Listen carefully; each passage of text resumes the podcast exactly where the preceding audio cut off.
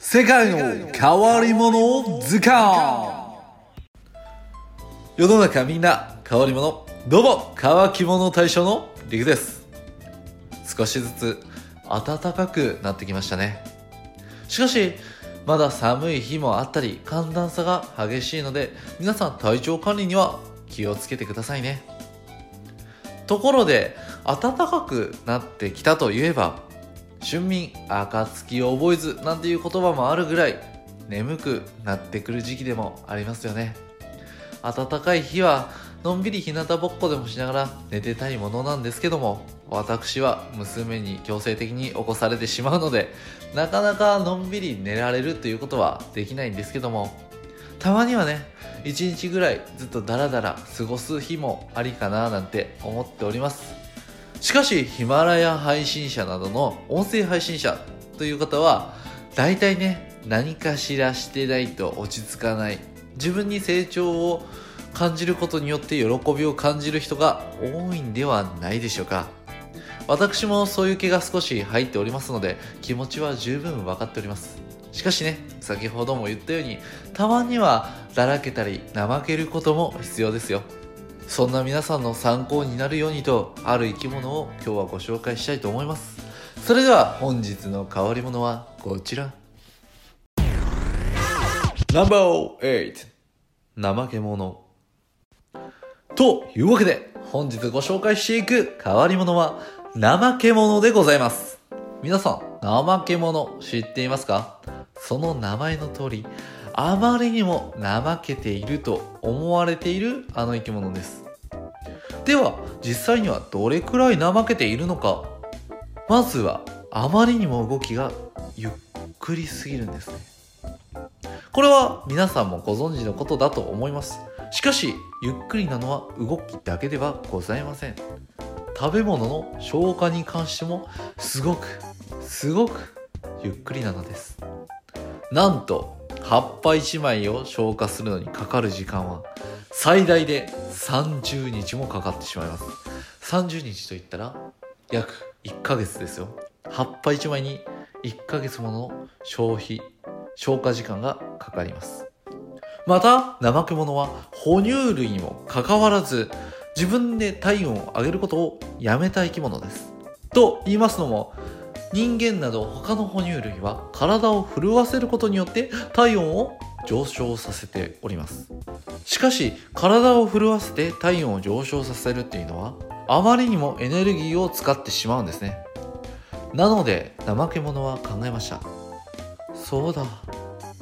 自分の力以外で体温を上げればいいじゃないか。というふうに考えたんですね。ではどういうふうに体温を上げたのか。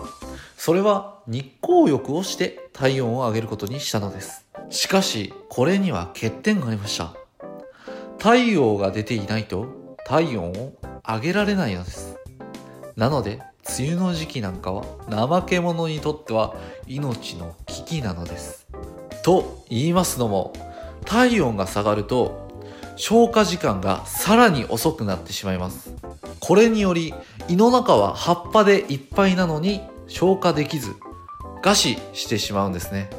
お腹がいっぱいなのに餓死してしまうなんてなんて不思議な生き物なんでしょうか。そこまでもエネルギー消費を嫌う怠け者ついには体に苔が生え始めます。しかしそれは怠け者にとってはあまりにも好都合な出来事なのです。なぜか？そう動かずにおやつを食べれるようになるからです。怠け者はおやつ感覚で体に生えた苔を食べちゃいます。動かなくていい理由がまた増えましたね。しかしここまで怠けていると天敵に襲われた時やられないか心配じゃないですか。しかし皆さんが心配する通りに当然襲われたらこの怠け者やられてしまいます。怠け者は隣で銃を発砲しても反応もしない。振り向きもしない。なんて言われるぐらいすごくすごく反応まで遅いですなので襲われたらやられてしまいますがこの反応まで遅いというのが逆に怠け者にとってはいいことなんですねと言いますのも怠け者が住んでいるところでは天敵であるオオギワシという生き物がいます。このオオギワシはかすかな動きすら見逃さないと言われているぐらいすごいハンターなんですね。しかし反応が遅いことにより擬態しているという意味では全く動かないので理にかなっているんです。しかしそんな怠け者でもある時動かないといけない時が来てしまいます。それは何か？そうです。トイレです。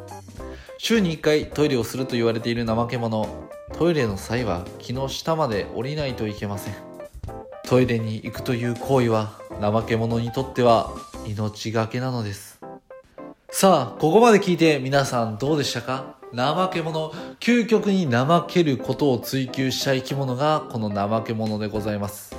さすがにここまで怠けたいなんて人はいないんじゃないでしょうか。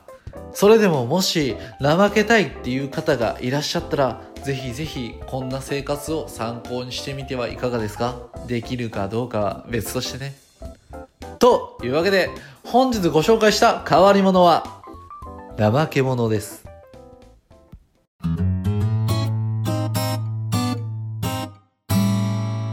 世界の変わり者図鑑。ここからはコメント返しのコーナーです。先週ご紹介させていただいた、いただいた、いただいた、いただいた、先週ご紹介させていただいた変わり者は、キリンです。このキリンの回に関して2名の方からコメントをいただいておりますので、ご紹介させていただきたいと、いただきたいと、噛むな今日噛むよ。あー、最近口が回ってないなどうしたんやろ。うん。失礼しました。2名の方だから、こえー、かも。はい。もう本当すいません。2名の方からコメントをいただいておりますので、ご紹介させていただきたいと思います。まずは、ラジオネーム、応援系ブロガーの頭ん中から、友沢さんです。生まれ落ちたその時から過酷。キリンに関しては、よくぞそこに目をつけたね。というところが進化しましたよね。首が長いなりの体の仕組みとか面白いですね。キリンはつぶらな瞳も可愛いです。ということで、友沢さんコメントありがとうございます。進化の過程を調べるっていうのもまた面白いことでありまして、って言いますのも、進化、狙ってできるものではございません。たまたまその種が生き残って進化してきたというふうに考えられています。しかしこの話、話し出すとすごく長くなってしまいますので、この進化についてはまた取り上げてみても面白いかもしれませんね。ということで、進化の回、また近々、近々？近々かわかんないですけど、あげたいと思いますので、ぜひそちらの方も聞いてみてください。続きまして、ラジオネーム、オリエッティさんからです。久しぶりに一気聞きしに来たら、キリンさんでした。めちゃくちゃ面白い。下ネタ、私はまあまあいけます。ということで、オリエッティさん、コメントありがとうございます。というか、オリエッティさん、めっちゃ久しぶりに見ました。いやー、最近ちょっとコメントなかったんでね。あー、オリエッティさんもう気に来てくれんくなったんかなってちょっと心配でしたけども、来てくれましたね。しかも一気にしに来てくれたということで、ありがとうございます。すごい尊敬している方なんでね、すごい嬉しいです。はい。と言ってもね、僕もね、オリエッティさんの配信最近聞けてるかって言われたらね、ちょっと微妙なんですよね。まあ、 Voicy でね、聞いてはいるんですよ。聞いてはいるんですけど、ヒマラヤにしろ、 Voicy にしろ、最近ちょっとね、車運転してる時とか、ランニングしてる時とかに聞いてて、今まではコメント返しね、帰った後にやってたんですけど、最近そのコメント返しをね、ちょっとおろそかにしてる状態でして、皆さん聞いてるかどうかわかんないですよね。一応聞いてはいるんですよ。本当にね。あのー最近、大将、こんくなったななんて思ってる方は申し訳ないです。あのー聞いてはいるんですけど、コメント残してないだけです。申し訳ないです。はい。えーそれはそうとね、下ネタ、大丈夫なんですね。というか、オリエティさん、下ネタ好きそうですもんね。はい。そんなん言うとイメージダウンやね。オリエティさん、なんか元ヤンっていう話も聞いてますんでね。案外、ああいう清楚系な顔をしてても、ギャップがそそられるよね。はい。何の話やってね。ごめんなさい。